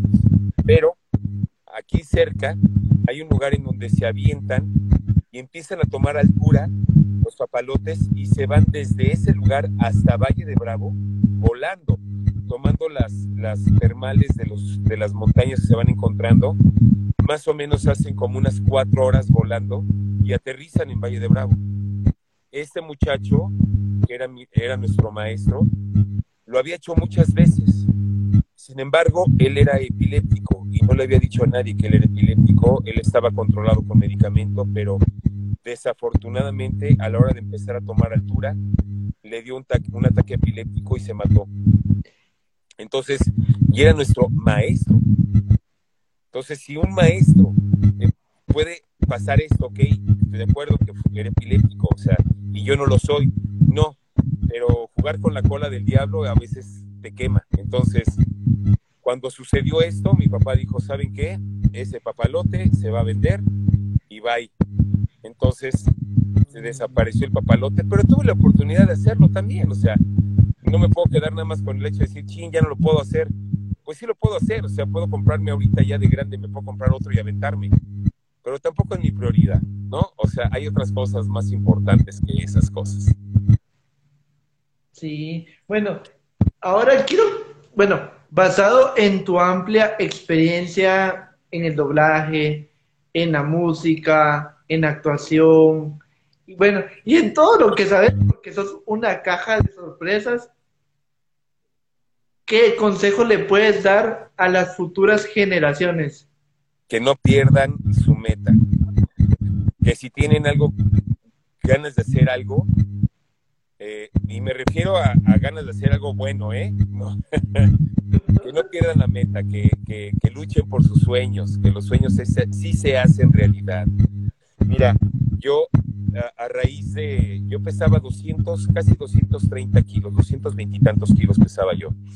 Y había hecho muchísimas dietas. Y nunca, siempre que empezaba una dieta, ya sabía que iba a acabar rompiendo. Aunque trataba de, de tener la mejor voluntad, la mejor fuerza de voluntad para lograr mi meta, eran muchos kilos. Yo de repente decía, híjole, o sea, llevo seis meses haciendo dieta y sacrificándome y, comiendo lo que no me gusta y apenas he bajado 14 kilos, ¿no? Así. Entonces, eh, yo me realicé un bypass gástrico. Pero el bypass gástrico te ayuda en cierta forma, o sea, mucho tiene que ver tu cambio de hábitos alimenticios. Creo que más que, digo, la cirugía por supuesto que me ayudó, pero creo que más me ayudó psicológicamente el decir, tomé una decisión radical de realizarme una cirugía muy fuerte, porque el bypass gástrico es una cirugía mayor, en donde, por supuesto, que cualquier cirugía pones en riesgo tu vida. Entonces, si yo estaba tomando esa decisión, tenía que hacer lo propio. Y, creo que me ayudó psicológicamente el decir, tomé esa decisión de hacer esto, debo de hacer lo correcto. cuando yo ahorita peso, estoy en mi peso ideal, peso lo que debo de pesar, bajé casi 130 kilos, pero eso me dio, me dio una gran enseñanza de vida, de que las cosas se pueden lograr cuando te decides a hacer las cosas. Entonces, por eso les digo, nunca pierden, nunca pierdan su meta. Si tienen ganas de ser algo en su vida, luchen por ello. Tarde o temprano lo van a lograr, porque una gota de agua puede perforar una piedra. lo único que, que requiere esa gota es la constancia durante muchos miles de años a lo mejor. No se trata de muchos miles de años. Lo, que les quiero enseñar es que hay que ser perseverante. En esta carrera decían, bueno, es que tú eres muy tenaz. Y dije, no, soy muy necio. Es que eres muy perseverante. No, soy muy terco. En esta carrera te topas con muchas paredes, mucha gente que está luchando por estar en tu lugar que cuando vas logrando y subiendo esos peldaños te das cuenta de que es a base de necedad y terquedad, porque muchas puertas se cierran. Pues miran, sean tenaces, sean, eh, eh, sean eh, dediquen el tiempo, pero nunca dejen de ser tercos y necios en lo que quieren ustedes lograr, porque lo pueden hacer, lo van a poder hacer. Nunca quiten ese renglón, porque dicen, híjoles, que el medio artístico es un medio muy saturado. Sí, cuando yo entré al medio artístico era exactamente igual que ahorita, ¿no? Actores van, actores vienen, hay mucha gente que es muy revolvente, lo difícil no es entrar al medio, lo difícil es permanecer en el medio. Y creo que eso te lo da el amor, el cariño, como platicamos hace rato, la dedicación, la necedad, la terquedad. eso es lo que te va a dar en tu carrera lo que necesitas. Digo, tú, David, has sido necio y terco y sigues con este canal desde hace mucho tiempo. Y por eso tienes la cantidad de, seguidores que tienes, porque ha sido una necedad y una terquedad de amor de dedicarle ese tiempo, de buscar quién, a quién entrevisto, etcétera. Pero eso, para eso se dedica tiempo. Y tú te has dado ese tiempo. Y eso es lo que, lo que has logrado. A la gente cuando empieza en el doblaje dicen, híjole, pues es que nadie me conoce, ir a tocar puertas. Yo también lo hice, o sea, yo no, no nací adentro de una cabina como estoy ahorita, no. O sea, yo nací como cualquier persona sin conocer, sin saber, pero con muchos sueños. Sueños que he logrado, sueños que he realizado y que ha sido a través de ese amor y de esa necesidad y esa terquedad de amor que me ha dado la vida para poder lograr lo que tengo ganas de hacer y a raíz también del descenso de peso dije, no hay pared más alta que la que yo no quiera brincar. Así es de fácil. Tú te pones tus propios límites, tú te pones tus propias barreras y si dices, es que no puedo hacerlo. Yo tengo una, una, una directriz, nunca digas no puedo, mejor di no pude. Eso es bien importante. Las, los retos, todos tenemos retos en la vida. La primera vez que a mí me ofrecieron una telenovela, cuando llegué al foro, me dijeron, ¿usas apuntador? Y yo, sí. Sí, ¿ya los has usado? Sí. Claro que no, o sea, era mi primera participación en una telenovela y me puse la dije, es más, si me lo das de una vez, ya para estar listo, porque yo voy en dos escenas. Entonces me pusieron el apuntador y, y escuchándolo fue cuando me di cuenta cómo la persona que está apuntando los diálogos no actúa.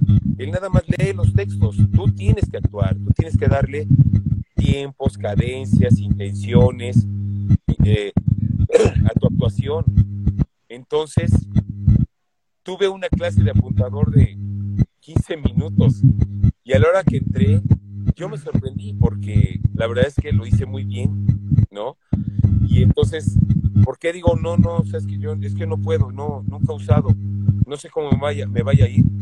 Yo llevaba mis diálogos aprendidos, sin embargo, eh, las indicaciones que el director me dio, etcétera, que fueron a través del apuntador, y, el, y, y la persona que me iba dictando, pues me iba refrescando lo que a lo mejor yo ya traía aprendido, sin embargo, me dio muchísima confianza. Entonces, hay que aventarse, hay que ser eh, también un poquito este, arriesgado, un poquito temerario en esta vida, en, aceptar retos y vencerlos, ¿no? Y decir, tengo, tengo todo con qué hacerlo y lo puedo hacer, lo puedo lograr.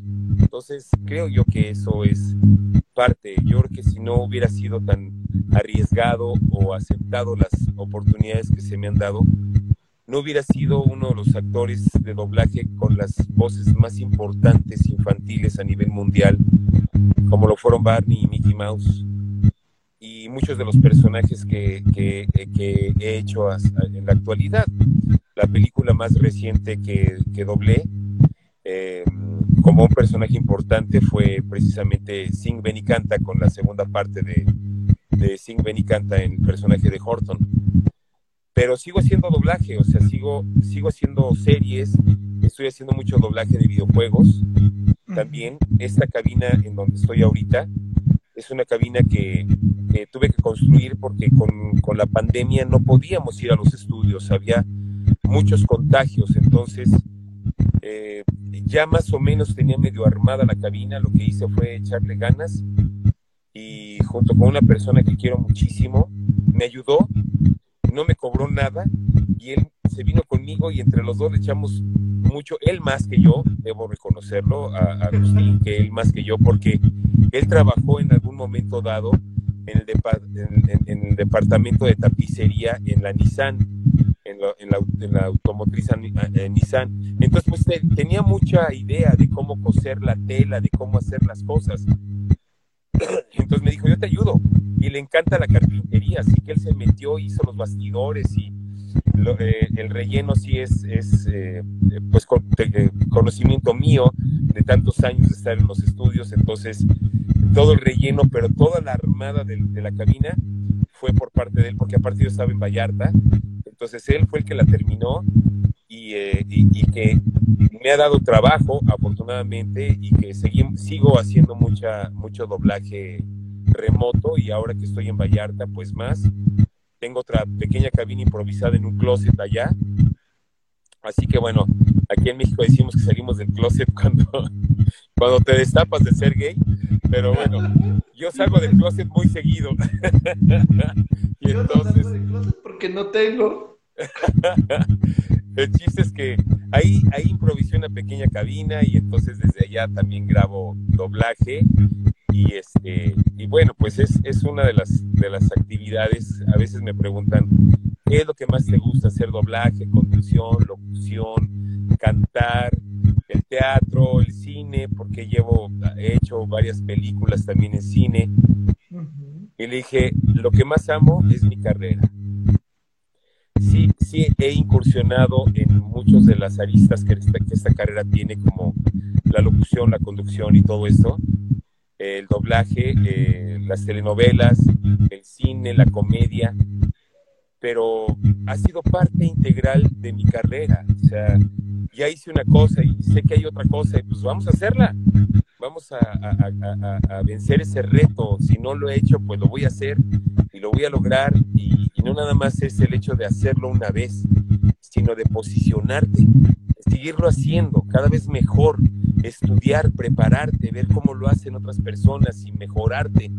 Eso, eso creo yo que es una enseñanza de vida, no nada más en esta carrera, en cualquier cosa que quieras emprender, hay que dedicarle tiempo y la vida te, premia, a final de cuentas, lo que tú le inviertes a, eso que quieres hacer, eso te lo va a retribuir la vida también. Muy bien. Bueno, quiero comentarte que acá en los, eh, en los comentarios nos están poniendo de que sos una gran persona, que este ha sido de los mejores live que hemos tenido acá en Noticias VR, que ya casi estamos llegando a los 400, que de hecho yo creo que el 13 de este mes llegamos ya a los 400, y es que vamos a tener un especial y la gente dice que les gustaría si tú accedes a que a una segunda parte porque les gusta cómo eh, hablas y quieren conocerte un poco más del lado humano del que estás mostrando ahora. Entonces, eh, no sé si aceptarías una segunda parte. Claro, David, por supuesto que sí. Mira, la gente que nos dedicamos al entretenimiento somos del público les debo siempre un gran respeto. Si ellos quieren con todo gusto a través de tu programa eh, hagamos una segunda parte. Nada más nos ponemos de acuerdo y con todo gusto, claro que aquí estaré, eh, mientras el público lo pida, aquí estaré con todo cariño. Arlet Pacheco, por ejemplo, ahorita que se está uniendo, Arlet Pacheco, pues es una muy querida amiga desde hace muchos años. Te mando un beso, Arletita, de verdad, con todo cariño. Y este, eh, no he visto a los demás, pero este, que se han estado uniendo, pero, pero Arlet, bueno, besos, mi amor, te quiero mucho. Muy bien. Bueno, quiero comentarte algo que me gustó que dijo tu hija ayer que estuvo con nosotros y nos dijo de que ella se sentía orgullosa de ser tu hija. Y mira que yo me siento orgulloso de ser su papá porque eh, ella, eh, mis hijos empezaron a hacer doblaje desde muy pequeños.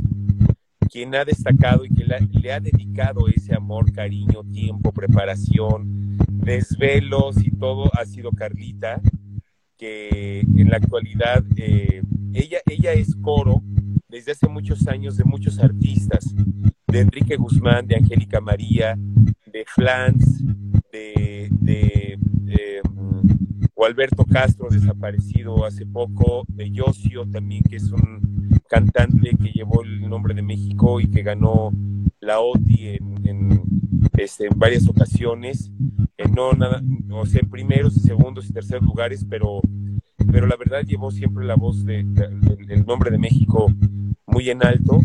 Este, eh, em, le hizo coros a Napoleón también. y, actualmente sigue haciéndole muchos coros a Angélica María y Enrique Guzmán. Entonces, ella no nada más es una gran cantante, igual que Karina, mi hija, que las dos se han dedicado a, a, cantar.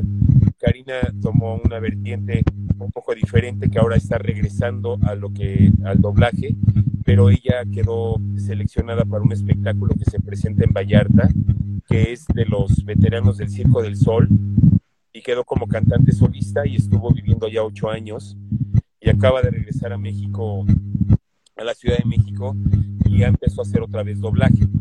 Curiosamente, Carla, en estos años, eh, ahora ya ella adapta textos, es traductora de textos de doblaje, es directora en muchas eh, compañías aquí en la Ciudad de México y aparte eh, actriz de doblaje.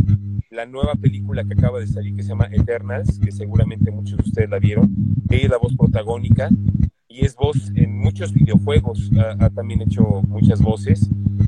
Es voz cantante de un personaje en My Little Pony, en American Dad, en muchas películas y, y cantando también en muchas películas. Entonces, pues también estoy muy orgulloso de mi Carlita porque la verdad le veo el amor que le pone. Creo que ha sido, eso, eso, eso se mama. O sea, estoy totalmente seguro que desde muy chiquitas eh, ellos que, que, hicieran voces, Carlita, hay una canción en Barney que se llama Mi Osito Teddy, que dice, mi osito Teddy me invito a jugar con él. Ella es Carla, tenía seis años cuando grabó esa canción y, este, y Karina también hay una canción que se llama Las Hermanas y las dos cantaron esa canción. Entonces, ha sido una vida dedicada a esto y que, eh, y que Carla no ha quitado el, dedo del renglón y que Karina también ha hecho muchas, digo, el, el, estar en un espectáculo del Circo del Sol, imagínate si no me siento como papá pavo real, así me inflo así de, de orgullo de ver a mis hijas este, pues haciendo lo que aman. Eh, mi hijo es, es diseñador gráfico digital, él se dedicó a la magia desde muy niño y lo hace muy bien. Actualmente está estudiando eh, diseño y programación de videojuegos. Es muy bueno en lo que hace. Y entonces también, pues muy orgulloso, él, es parte del espectáculo de Santa Claus, los tres son parte del espectáculo de Santa Claus. Y cuando ellos quisieron entrar, yo les dije que no podían entrar. Me dijeron, ¿por qué? Y les dije, cuando se preparen, cuando tengan el nivel del espectáculo como lo estamos montando, en ese momento entrarán a ser parte del elenco. Así que entraron a tomar clases de canto, de baile, de actuación, este, a prepararse, prepararse, prepararse. Y un año les dije, este año ya pueden entrar al show, porque ya tenían todo el nivel. Pero eso fue a base de tenacidad, de, de ponerle ganas, de querer estar en el espectáculo porque amaban el espectáculo de Santa Claus y que ahora han sido parte del espectáculo ya desde hace muchos años. Y, este, y pues, ¿cómo no voy a estar orgulloso de, mis tres hijos y de mi esposa también, que ella es mi manager, como les conté hace rato, y que ella es mi pie derecho porque sin ella no camino y que, y que somos una, una pareja muy sólida. Hoy tuvimos un programa precisamente, me invitaron a, a, a, TV Azteca a un programa que se llamaba No hay punto medio, en donde había, decía, es, es eh, vale la pena luchar por una relación que ha sido eh, rota por una infidelidad, que sí valía la pena. Estábamos Carlos Eduardo Rico, que seguramente lo conocen, Seanet Cauburo y, este, y Verónica Macías, ellas dos que son divorciadas por, porque sus esposos las engañaron, y Carlos Eduardo Rico y yo, pues no defendiendo nuestro matrimonio, porque no había que defender ese, ese punto, sino defendiendo la situación de que, de que sí tienes que luchar día a día con tu pareja, ¿no? Para poder estar juntos. Entonces, y que tienes que ser fiel y que tienes que ser honesto y que tienes que ser eh, buen esposo, buena persona, tu amiga. Mi mejor amiga en la vida es mi esposa. Eh, no te puedo decir, tengo muchos amigos, pero mi mejor amiga es mi esposa. Y no nada más es mi mejor amiga, sino mi mejor confidente. Eh, trabajamos juntos a, en el espectáculo. Ella es la, la, la, escritora y la directora del espectáculo.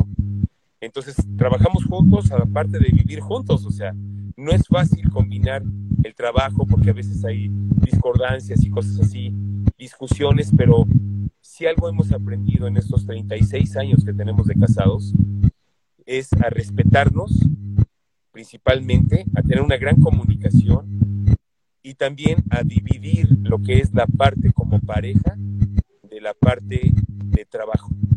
Podemos habernos dado un agarrón terrible porque no estamos de acuerdo en alguna situación del, del, del, del espectáculo, del trabajo pero una vez que cruzamos el umbral de la casa, de la puerta de la casa, somos los mejores amantes y novios de toda la vida.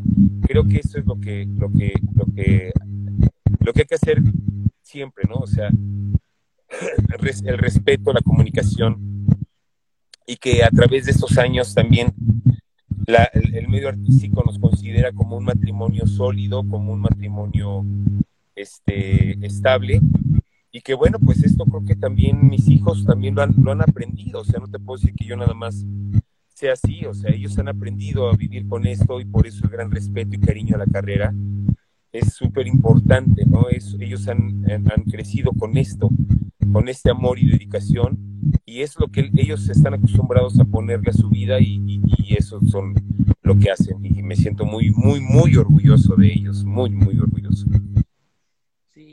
La verdad que sí. Bueno, quiero comentarte de que eh, esa entrevista no solo está saliendo por acá, sino que está siendo transmitido por Spotify y por Facebook de Noticias BR.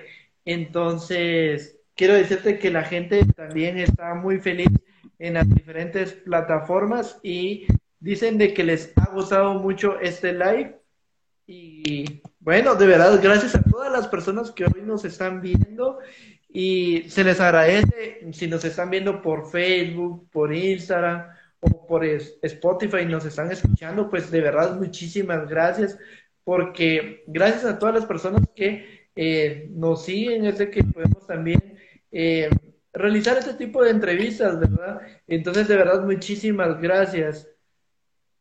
No, me gracias a todos ustedes, David, principalmente a ti.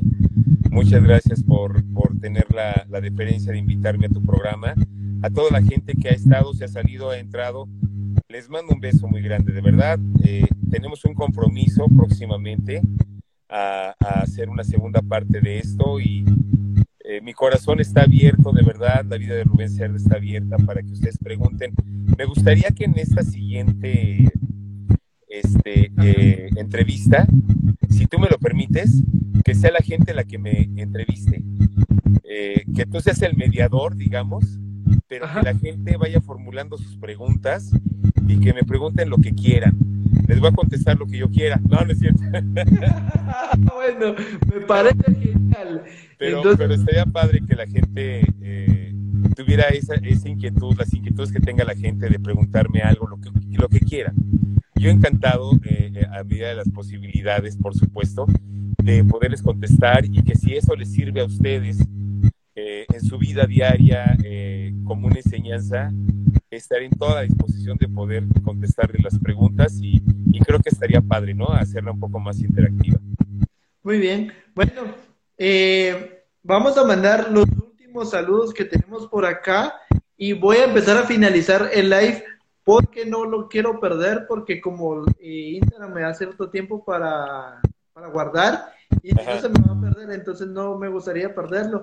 Entonces, eh, vamos a quedar mejor en la segunda parte y ya, ya te diré fecha para realizarla.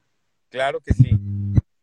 Dice por acá, ¿podrías enviar un saludo con la voz de Mickey Mouse para Elizabeth, por favor? Ah, por supuesto, Elizabeth. Te quiero mandar un gran abrazo y un gran saludo. Espero que la pases siempre muy feliz. Hasta pronto. Adiós. Dice, ¿puedes enviar un saludo para Vanina del personaje, bueno, de tu personaje favorito? Mm, por supuesto, Vanina. Nadie me había preguntado para hacer la voz de Barney, pero te mando un cariñoso saludo y espero que la pases súper estupendo. Dice, ¿podrías enviar un saludo de feliz cumpleaños para, para él con el personaje de Suba? Ah, claro, Te mando un saludo muy grande. Espero que esta eh, cumpleaños la pases en compañía de todos tus seres queridos y muy feliz. Muy bien. Dice, ¿podrías enviar un saludo de Barney para David? ¿Para quién? Para David. ¿Gabriel? David. Badir. David. Ah, David. David. Mm, por supuesto, David, pásala increíblemente bien. Sabes que te quiero mucho, te quiero yo y tú a mí. Y pásala estupendamente bien. Hasta pronto, wow. Dice, ¿podrías enviar un saludo de Strudel de bichos para Sergio, por favor? Ah, claro, ya. Sergio, soy muy contento de poder estar contigo y te mando un gran saludo. Muy bien, vamos a finalizar con, el último y dice, ¿podrías enviar un saludo doble de Bomb y de God ante para Neo?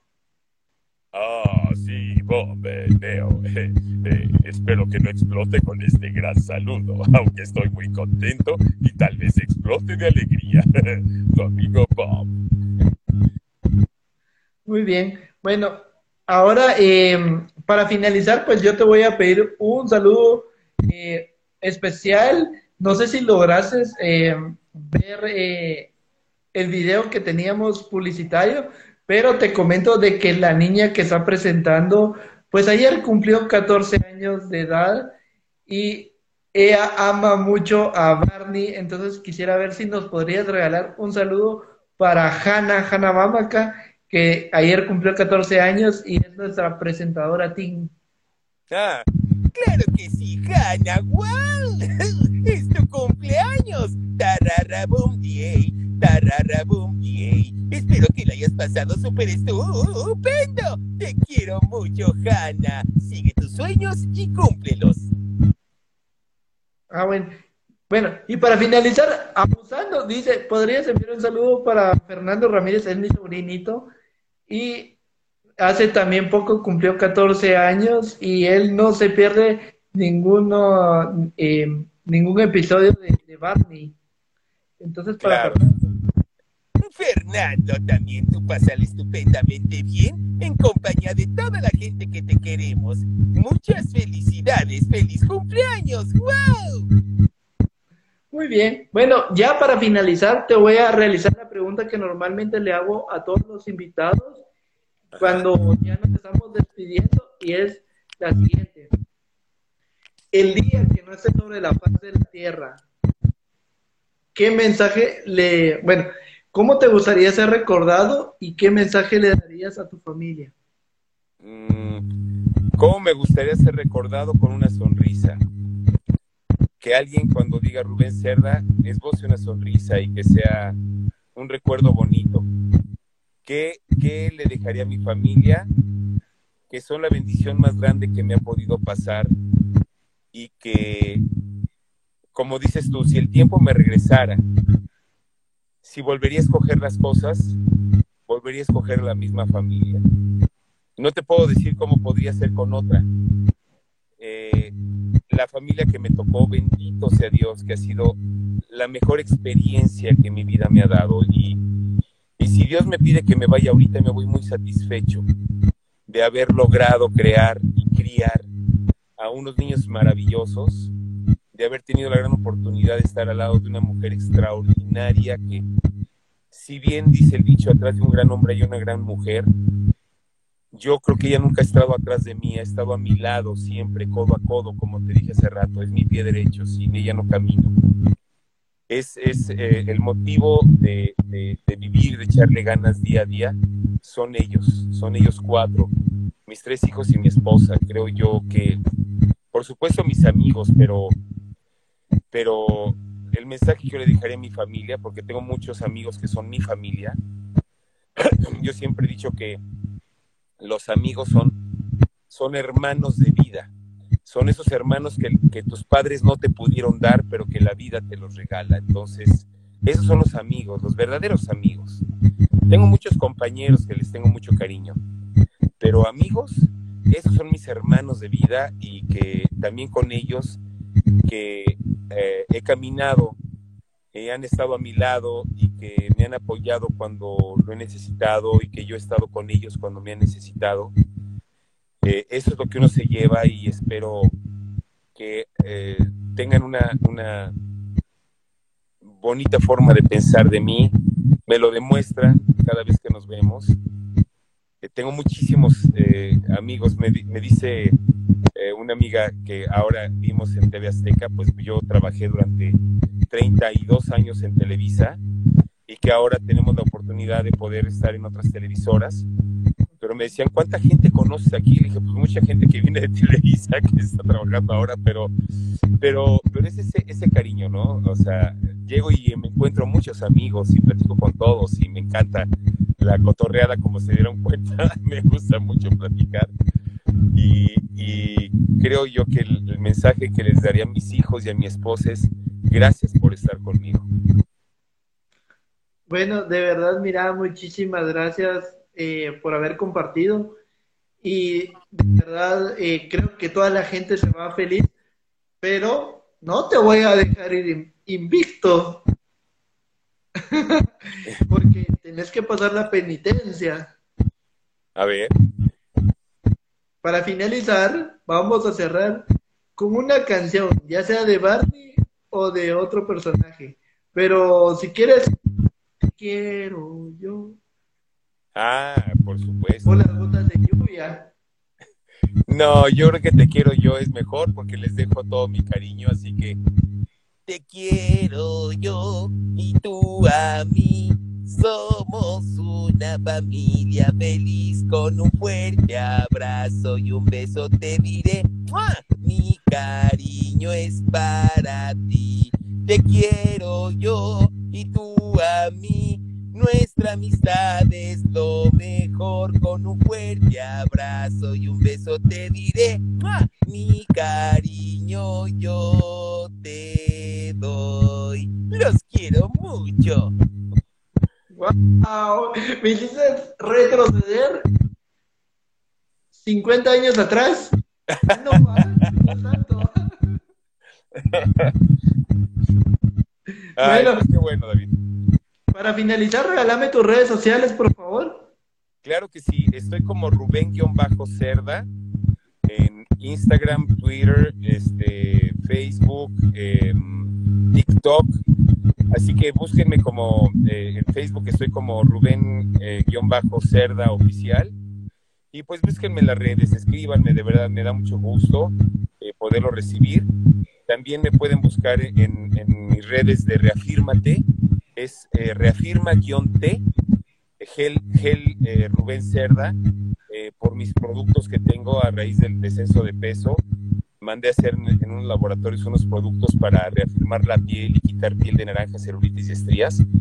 Entonces, eh, tengo mi página también de estos productos, en donde mucha gente me pide consejos con respecto a nutrición y esas, esas cosas que estoy un poquito empapado con eso. Así que a, a, a través también de esta página, con todo gusto puedo estar en contacto con todos ustedes y a medida de lo posible también lo que yo les pueda ayudar, aconsejar, también me pueden escribir. Les voy a dar un correo, es ruben.cerda.reafirma reafirmat al final, que reafirma y T. Rubén.cerda.reafirmat. Eh, arroba eh, Eh, a través de ese correo pueden estar en contacto conmigo también para situaciones eh, que quieran de salud. Eh, ahí puedo, podemos estar en comunicación con todo cariño y estaré en toda la disposición de poderlos ayudar a quien, a quien me lo solicite. Así que, bueno, pues esta, esta ha sido creo que el final, ¿verdad?, de, de, de esta transmisión y, y besos para todos, de verdad, con todo cariño. Solo una foto para el Face. Perfecto. Ahí estamos. Bueno, de verdad, muchísimas gracias por todo. Y bueno, de esa forma nos despedimos y estamos en contacto, Rubén. Claro que sí, David. Un, un, un, saludo fuerte para ti, para tu familia. Cuídense mucho. Mucha salud para todos ustedes. Y con todo cariño, un fuerte abrazo. Que la pasen muy bien y que tengan un lindo fin de semana. Muy bien. Bueno, feliz noche. Hasta muy